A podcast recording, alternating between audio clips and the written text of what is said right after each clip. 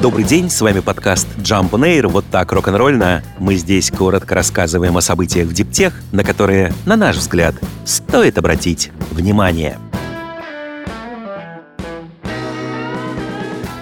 Американская Micron Technology в 2025 году оснастит свое предприятие в Хиросиме новейшим EUV-оборудованием от компании ASML и будет выпускать там микрочипы памяти DRM по технологии One Gamma. Настолько современные литографические машины появятся в Японии впервые. Micron обещает, что общий объем инвестиций в новую технологию в ближайшие годы составит 500 миллиардов йен, это более 3,5 миллиардов долларов, и упоминает про поддержку японского правительства. Конкретики по этому пункту никакой, но источники Bloomberg ранее утверждали, что Токио пообещал американской компании субсидию в размере полутора миллиардов долларов. Власти островного государства в последнее время тратят немало усилий и средств для развития на собственной территории самого современного полупроводникового производства. Токио вложил многомиллиардные суммы в стимулы по расширению производств тайваньской компании TSMC и в развитие национального полупроводникового гиганта Rapidus, который планирует производить двухнанометровые чипы к 2027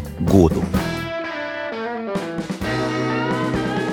Свою первую шину, созданную специально для электромобилей, представила в Калифорнии компания Bridgestone. Разработана она с учетом уникальной динамики, свойственной именно электрическому транспорту. Речь прежде всего о большом крутящем моменте. Создатели обещают сбалансированный комфорт при езде, отличное ощущение рулевого управления и контролируемый уровень шума. При этом в шине более широко используются возобновляемые и переработанные материалы, технический углерод из старых покрышек, синтетический каучук, полученный из переработанных пластиковых пакетов и бутылок, а также диоксид кремния, полученный из рисовой шелухи. Сейчас доступны шины для всех легковых электрокаров Tesla, а также для Ford Mustang Mach-E.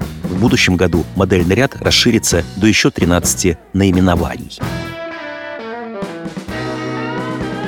Volvo Cars объявила об инвестициях в канадский стартап по двунаправленной зарядке электромобилей Decibel. Эта компания создала домашнюю экосистему, которая включает в себя также систему управления энергопотреблением умного дома и возобновляемые источники энергии. Свой первый электрокар с двунаправленной зарядкой под названием EX90 Volvo начнет продавать в 2024 году и уже готовит под него полезную инфраструктуру. Продукт от Decibel, который называется R16, на данный момент умеет получать солнечную энергию, хранить ее в домашних батареях и подключать электромобили с двунаправленной зарядкой. Все это управляется фирменным программным обеспечением, которое превращает элементы системы в виртуальную электростанцию, способную питать дом от аккумуляторов в часы пик и продавать накопленную энергию в сеть в другое время. Контролировать работу системы можно в реальном времени с помощью мобильного приложения. Размер инвестиций и условия сделки партнеры не раскрывают. Air Vanish, первый электрический мини-пикап, собранный в США, стал доступен для предзаказа. За место в очереди производитель, компания Electric Mobility, просит с потенциальных клиентов внести 250 долларов в качестве депозита. Компания описывает Vanish как идеальный вариант для задач, где полноразмерные пикапы и фургоны слишком велики, а гольф-кары слишком малы. Машина, благодаря своей модульной конструкции, довольно универсальна. Заказчикам будут доступны как классические для пикапа варианты кузова, так и альтернативные, в том числе закрытый грузовой отсек, превращающий машину в нечто вроде маленького грузовика. Более того, машина предлагается с разными вариантами дверей или вообще без них, если заказчик не планирует использовать машину на дорогах общего пользования. Максимальная скорость у Vanish 40 км в час. Литий-ионная батарея обеспечивает пробег до 80 км. Заряжать машину можно в том числе от обычной настенной розетки. Немецкий автоконцерн Volkswagen отказался от планов строительства второго завода по производству аккумуляторов в Нижней Саксонии. Причиной, как говорят источники, стали слишком высокие цены на энергоносители в Германии, из-за которых проект будет экономически нежизнеспособным. Главы немецких автоконцернов и Volkswagen в том числе, по данным Шпигель, в середине мая обсуждали ситуацию с высокими ценами на энергоносители с канцлером Шольцем, но о конкретных итогах встречи ничего не сообщалось. Сейчас Volkswagen в процессе строительства строительства две гигафабрики. Первая как раз в Нижней Саксонии, вторая в Испании. Также ведутся переговоры о строительстве завода в Восточной Европе.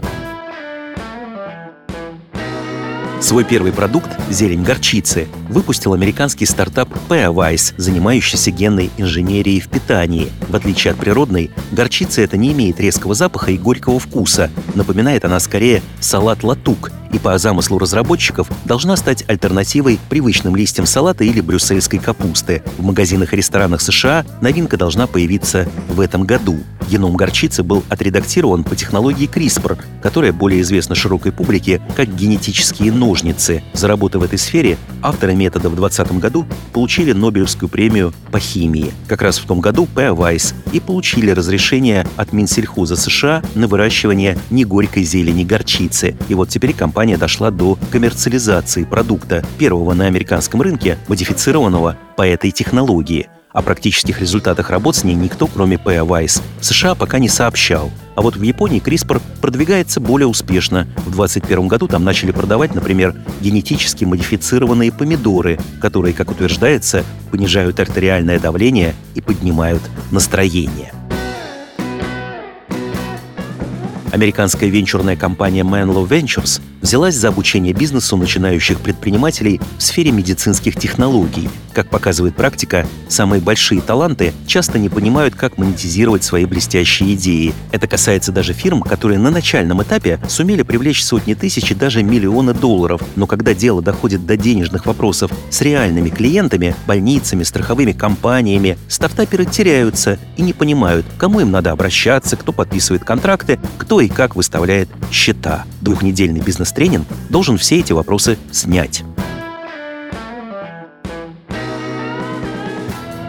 TikTok мешает расширить производство одному из крупнейших в Европе производителей боеприпасов. Компания Nemo, которой совместно владеют норвежское правительство и финская государственная оборонная компания, сообщила, ее главному предприятию в Рауфосе в Центральной Норвегии неоткуда брать дополнительную электроэнергию. Все излишки в окрестностях выкупил местный дата-центр китайской соцсети. Мы обеспокоены, потому что видим, что нашему будущему росту мешает хранение видеороликов с котиками, пожаловался Financial Times исполнительный директор Nemo. Он не исключает, что это никакое не совпадение, и китайский TikTok мешает европейскому оборонному заводу намеренно.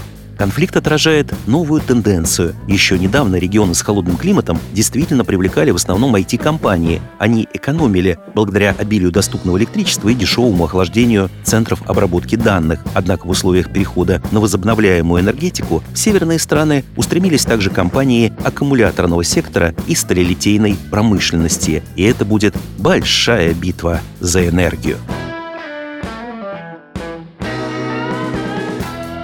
С вами был подкаст Jump on Air, коротко рок-н-ролльно о событиях в диптех, на которые, на наш взгляд, стоит обратить внимание. Подробнее эти и другие новости диптех читайте ежедневно в нашем телеграм-канале Jump Daily. До встречи!